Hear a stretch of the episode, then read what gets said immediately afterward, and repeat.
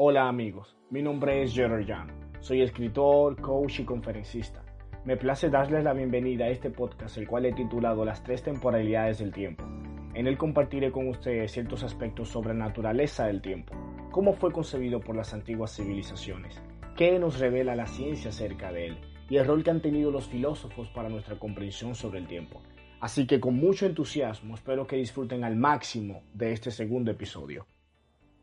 En la mayoría de las ocasiones todo inicio tiene un final, y entre ese primer paso al último existe algo llamado intervalo. Este es definido como porción de tiempo o de espacio que hay entre dos hechos o dos cosas. Estamos rodeados de muchos ejemplos de esto. Uno de ellos, el más impactante de esta realidad, la podemos ver en las lápidas que componen las tumbas de un camposanto. En ellas podemos apreciar el año de inicio y el año final de la vida de una persona. La finalización de una cosa le da sentido a su existencia. Si empezamos a leer un libro cuyo grosor está compuesto por varios capítulos, cuando llegamos al final completamos todo un recorrido y ese capítulo final, ya sea de una novela o un escrito de otra naturaleza, le da sentido a todo el texto. Así también la finalización les da sentido a los juegos deportivos. El final de una película le da sentido a la historia. Llegar a nuestro lugar de destino le brinda sentido al viaje que hemos realizado.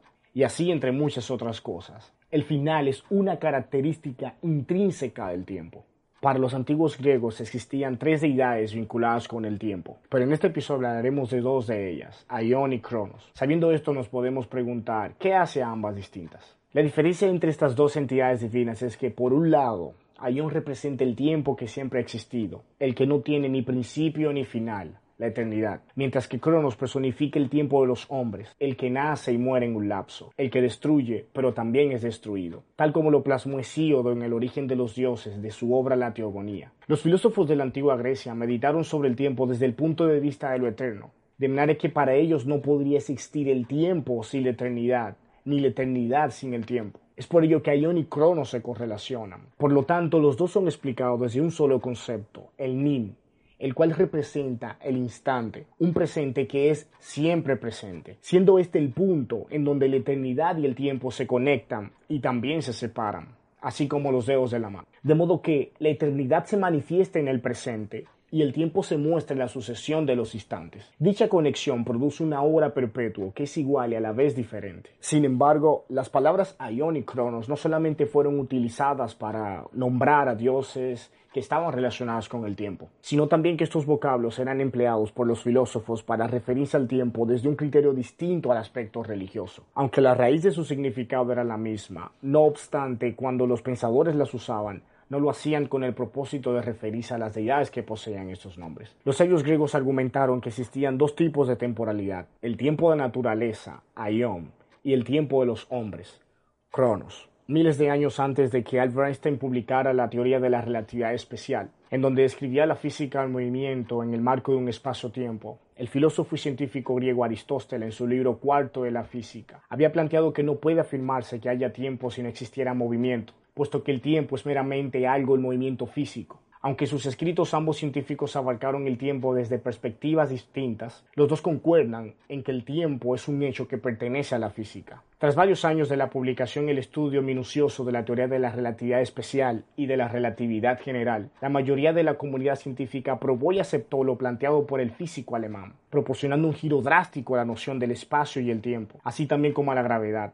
a tal punto que inclusive en los medios de comunicación el apellido de Albert pasó a ser igual de reconocido que el nombre de una estrella de rock. Sin embargo, todo esto sucedió en el siglo XX, años en los que el mundo vivió un crecimiento magistral de la ciencia, desarrollos que dejaron huellas imborrables en la historia de la humanidad. Ahora bien, cuando hablamos sobre el científico y filósofo Aristóteles, el caso es un poco distinto, puesto que éste vivió en la antigua Grecia, una nación cuya mayoría de sus ciudadanos profesaban fe a dioses míticos y algunos consideraban a los pensadores de la época como dementes y profanos. Mas, a pesar de la devoción religiosa por gran parte de los habitantes a las entidades divinas, también hubo porciones del pueblo quienes fueron estimulados por el razonamiento y el pensamiento filosófico de la época, razón por la cual cada doctrina tuvo a sus seguidores. Por lo que es de mucha importancia saber que los principios de las escuelas filosóficas eran distintos. Cada maestro argumentaba sus observaciones desde perspectivas diferentes, aunque el común denominador de su práctica era uno solo, el cual era reflexionar sobre la esencia, las causas y efectos de las cosas naturales, primordialmente sobre la humanidad y el universo. Por tal razón, así como Aristóteles expuso que el tiempo es inseparable del movimiento físico, otro pensador llamado Plotino abarcó el tiempo desde una perspectiva distinta. A diferencia de Aristóteles, quien promulgó que el tiempo es algo del movimiento físico, Plotino expuso que la concepción del tiempo se cree en el alma de los seres, haciendo alusión a que es allí en donde el transcurso de éste pasa, y por lo tanto es de donde se percibe como tal. No obstante, a pesar de que los planteamientos de ambos filósofos son reales, su contraposición origina un debate que incrementa la dificultad para obtener un entendimiento claro sobre el tiempo, puesto que el presente físico no puede ser figurado sin un alma que mida los acontecimientos y clasifique los momentos que han transcurrido y los que están por pasar. Así tampoco el alma no podría clasificar los aconteceres sin la influencia del movimiento del cosmos. Aunque ambas formulaciones están nutridas con un argumento sustancioso, si tendríamos que elegir solamente una de ellas, entonces nuestra elección no valdría la pena, debido a que ambas son totalmente necesarias para asimilar la esencia del tiempo. La ciencia nos muestra el transcurso del tiempo con algo muy interesante. Podemos definir a la física como la ciencia que estudia las características de la energía y de la materia, esta crea las leyes que intentan explicar los eventos naturales, las cuales proponen conclusiones teóricas construidas por las evidencias obtenidas a través de las investigaciones. En esta ciencia no existe una ley que imposibilite que las cosas acontezcan en dirección al pasado o hacia el futuro, es decir, que se realice un movimiento en un eje X temporal de izquierda a derecha o viceversa. En otras palabras, el tiempo como los seres humanos lo percibimos, en la física no existe como tal. Entonces nos podríamos preguntar, ¿Dónde nace la distinción entre el pasado y el futuro? Si las leyes de la física no hacen diferencia entre estas dos cualidades del tiempo a la que la humanidad está tan acostumbrada, eso nos indica que el filósofo Plotino tuvo razón cuando dijo que el transcurso del tiempo está relacionado con el alma de los seres. Y de ser así, ¿por qué nos parece que el tiempo va siempre hacia adelante? ¿Acaso existe algo que le da dirección al tiempo? Para esta última pregunta la respuesta es sí, pero antes de conocerla a fondo, volvamos al principio de todas las cosas. En el año 1929, mientras el científico estadounidense Edwin Hubble estudiaba la luz de las galaxias en el observatorio del Monte Wilson en California, los Estados Unidos, notó que entre más alejadas estas estaban, el tamaño y la longitud de onda de luz que emitían se hacía mayor y al producir este alejamiento su aspecto electromagnético se corría a color rojo debido a que las ondas disminuían con frecuencia. Es de mucha importancia saber que antes de Hubble haber realizado este extraordinario descubrimiento, se pensaba que el universo era estático y de existencia perpetua. Sin embargo, después del hallazgo, la comunidad científica conoció que el universo está en constante expansión.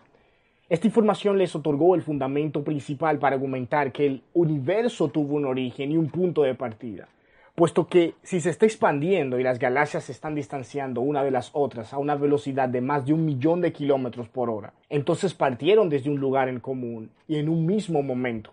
Esto asentó las bases para lo que hoy conocemos como la teoría del Big Bang.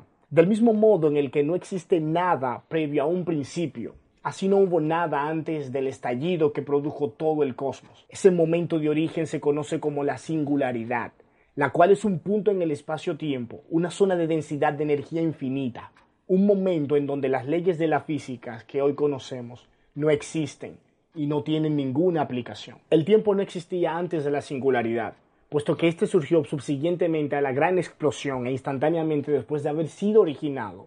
La única dirección a la que se ha estado conduciendo es hacia adelante. Basándose en la segunda ley de la termodinámica, que se conoce como la entropía, creada por el físico austríaco Ludwig Edward Boltzmann. Los científicos han encontrado una explicación para este comportamiento del tiempo de siempre ir hacia adelante.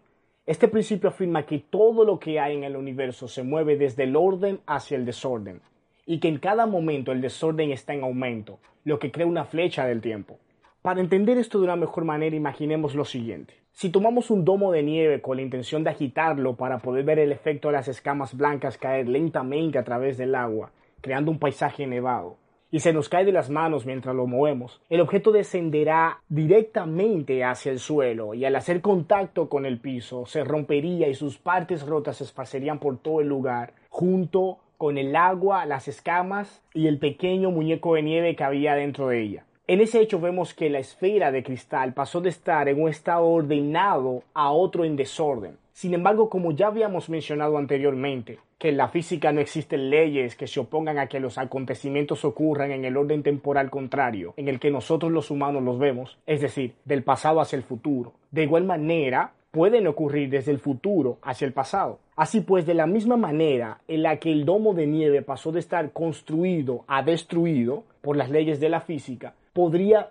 pasar de estar destrozado a armado. Sin embargo, para que el domo vuelva a estar en un estado ordenado después de haber pasado al estado desordenado, la entropía tendría que disminuir y de esa manera se crearía un efecto de retroceso, siendo esto algo imposible de ocurrir, debido a que desde el mismo inicio del universo la entropía ha estado en aumento, ya que el nivel de mayor ordenamiento, es decir, de baja entropía, ha sido el Big Bang, desde donde surgió la flecha del tiempo, la cual da una dirección unidireccional causado por un desorden que se extiende con mayor aceleración en cada momento.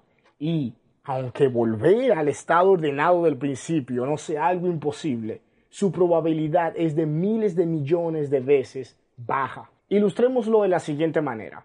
Imaginemos que tenemos otro domo de nieve cuyas escamas blancas están todas asentadas en orden en el fondo de la esfera y nosotros deseamos ver el efecto de la nieve cayendo y nos disponemos a remover la esfera de cristal.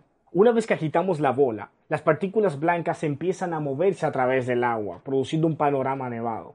Después de que el efecto termina y cada escama blanca vuelve a estar asentada en el fondo del domo, la posición en la que estuvieron antes de haber sido movida es muy distinta a la que tomaron luego de que la bola fuera agitada. Es decir, pasaron de estar ordenadas a desordenadas. Y si seguimos moviendo el domo con el propósito de que las escamas vuelvan a su estado ordenado inicial, tendríamos que ejecutar la acción cientos de miles de millones de veces, y aún así, las probabilidades de lograrlo serían demasiadas bajas, por no decir imposible. Ahora bien, cuando se habla de la entropía para aludir al tiempo, se refiere a que, a consecuencia de la constante transformación de la energía, el desorden en el universo ha estado en un aumento ininterrumpido. Y de acuerdo a la ciencia, a la flecha termodinámica del tiempo le acompañan dos más. La flecha psicológica, que es la dirección en la que los seres humanos sentimos cómo transcurre el tiempo, tal como Plotino lo había planteado,